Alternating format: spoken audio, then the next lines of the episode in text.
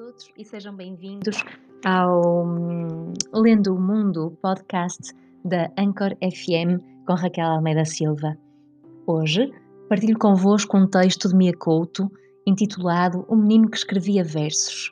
E porquê? Porque estamos mesmo, mesmo prestes a celebrar uh, o Dia da Poesia, que deveria, a meu ver, ser instituído todos, todos os dias.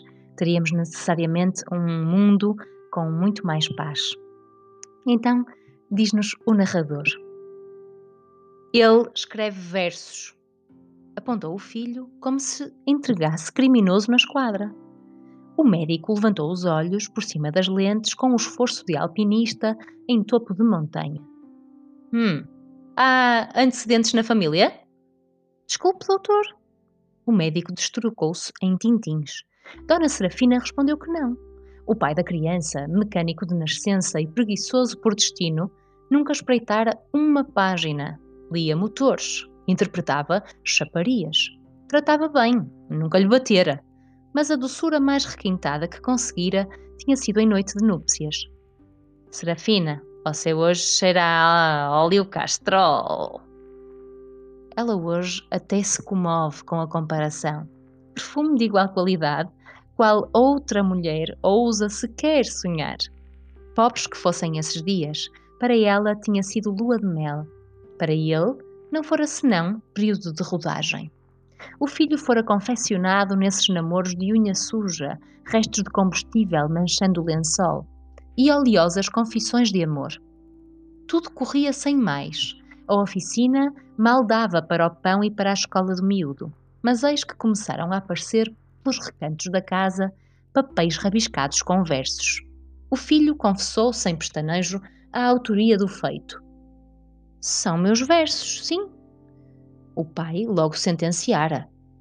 Havia de tirar o miúdo da escola. Aquilo era coisa de estudos a mais, perigosos contágios, más companhias. Pois o rapaz, em vez de se lançar nos frega-refrega com as meninas, se acabrunhava nas penumbras e, pior ainda, escrevia versos. Que se passava? Mariquice intelectual? Ou carburador entupido? Há várias dessas que a vida do homem se queda em ponto morto? Dona Serafina defendeu o filho e os estudos. O pai, conformado, exigiu. Então, ele que fosse examinado. O médico que faça a revisão geral, parte mecânica, parte elétrica. Queria tudo. Que se afinasse o sangue, calibrasse os pulmões e, sobretudo, despreitassem o nível do óleo na figadeira. Houvesse que pagar por supercelentes, não importava. O que urgia era pôr cobro àquela vergonha familiar. Olhos baixos, o médico escutou tudo, sem deixar de escrevinhar num papel. Aviava já a receita para poupança de tempo. Com enfado, o clínico se dirigiu ao menino. Dói-te alguma coisa? Dói-me a vida, doutor. O doutor suspendeu a escrita. A resposta, sem dúvida, o surpreendera. Já Dona Serafina aproveitava o momento. Está a ver, doutor, está a ver. O médico voltou a erguer os olhos e a enfrentar o miúdo. E o que fazes quando te assaltam essas dores? O que melhor sei fazer, Excelência? E o que é? É sonhar. Serafina voltou à carga e desferiu uma chapada na nuca do filho. Não lembrava o que o pai lhe dissera sobre os sonhos. Que fosse sonhar longe. Mas o filho reagiu. Longe por quê? Perto, o sonho aleijaria alguém? O pai teria, sim, receio de sonho. E riu-se, acarinhando o braço da mãe.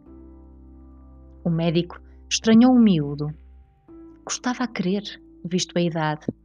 Mas o moço, voz tímida, foi-se anunciando que ele, modéstia apartada, inventara sonhos desses que já nem há, só no antigamente, coisa de bradar à terra. Exemplificaria para melhor crença mas nem chegou a começar. O doutor o interrompeu. Não tenho tempo, moço, isto aqui não é nenhuma clínica psiquiátrica. A mãe, em desespero, pediu clemência. O doutor que desse ao menos uma vista de olhos pelo caderninho dos versos, a ver se ele catava o motivo de tão grave distúrbio. Contrafeito, o médico aceitou e guardou o manuscrito na gaveta. a mãe que viesse na próxima semana e trouxesse o paciente. Na semana seguinte, foram os últimos a ser atendidos. O médico, sisudo, taciturneou. O miúdo não teria, por acaso, mais versos? O menino não entendeu. Não continuas a escrever?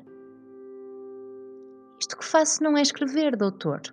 Estou sim a viver. Tenho este pedaço de vida, disse apontando um novo caderninho, quase a meio. O médico chamou a mãe à parte. Aquilo era mais grave do que se poderia pensar. O menino carecia de internamento urgente. Ah, não temos dinheiro, fungou a mãe entre soluços. Não importa, respondeu o doutor, que esse mesmo assumiria as despesas, que seria ali mesmo, na sua clínica, que o menino seria sujeito a devido tratamento. E assim se procedeu. Hoje, quem visita o consultório raramente encontra um médico. Manhãs e tardes, ele se senta num recanto do quarto onde está internado um menino. Quem passa pode escutar a voz pausada do filho do mecânico que vai lendo, verso a verso, o seu próprio coração. E o médico abreviando silêncios. Não pare, meu filho, continuo lendo. Espero que tenha sido de vosso agrado e uh, que encham o vosso dia e, acima de tudo, a vossa vida de poesia. Muito obrigada e até à próxima.